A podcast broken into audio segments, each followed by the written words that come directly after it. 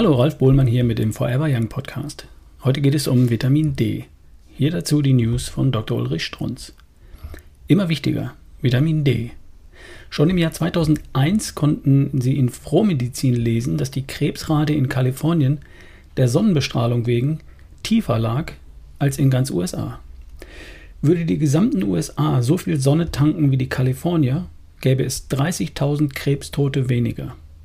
Eintauschen dafür würde man 3000 Hautkrebse mehr. Übrigens nur weiße Hautkrebse, also harmlose.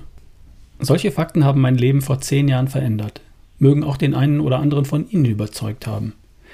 Nun sind zehn Jahre erfahrungsgemäß genau die Zeit, in welcher sich die Wissenschaft auch der üblichen Presse mitteilt. Und tatsächlich lesen Sie im Jahr 2011 in der Welt einen zusammenfassenden Artikel über das Sonnenvitamin, also Vitamin D, zum Thema Krebs, aber eben auch viel mehr. Bitte erlauben Sie mir zusammenfassend zu zitieren. Erstens. Brustkrebspatientinnen mit Vitamin D-Mangel haben ein dreifach erhöhtes Risiko für Metastasen, haben ein 73% erhöhtes Risiko, in den folgenden zehn Jahren zu versterben. Zweitens. Ähnliche Zusammenhänge gibt es für den Darmkrebs. Drittens. Vitamin D schützt vor Autoimmunerkrankungen wie Morbus Crohn und Multipler Sklerose, senkt messbar das Risiko für Diabetes Typ 1. Viertens. An 19.000 Personen konnte man zeigen, dass Menschen mit tiefen Vitamin D-Spiegeln, das sind sie, ein fünffach erhöhtes Risiko für Asthma haben.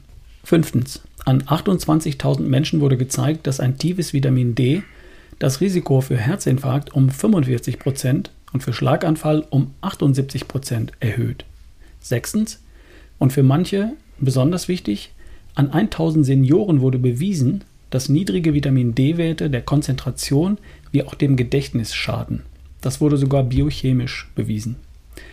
All das interessiert in Deutschland niemanden. Die DGE empfahl bei uns jahrelang 200 IU, hat dann ewig lang beraten, ob man diese Zahl nicht auf 800 IU erhöhen sollte. Inzwischen ist das übrigens geschehen. Selbst in amerikanischen Tageszeitungen wird generell von 1000 bis 2000 IU gesprochen. Da schmunzelt die Natur. Zehn Minuten in der Badehose in der Sonne bringen Ihnen 10.000 IU. So die Welt am 1.4.2011. Sollten Sie vielleicht über Vitamin D nochmal völlig neu nachdenken? Ein bisschen mehr naturorientiert?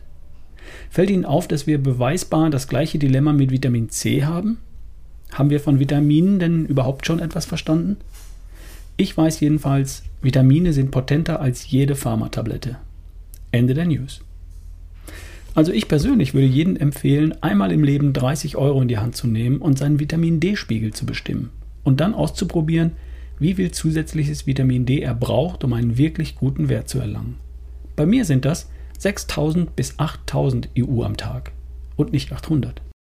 Okay, bis zum nächsten Mal, dein Ralf Bohlmann.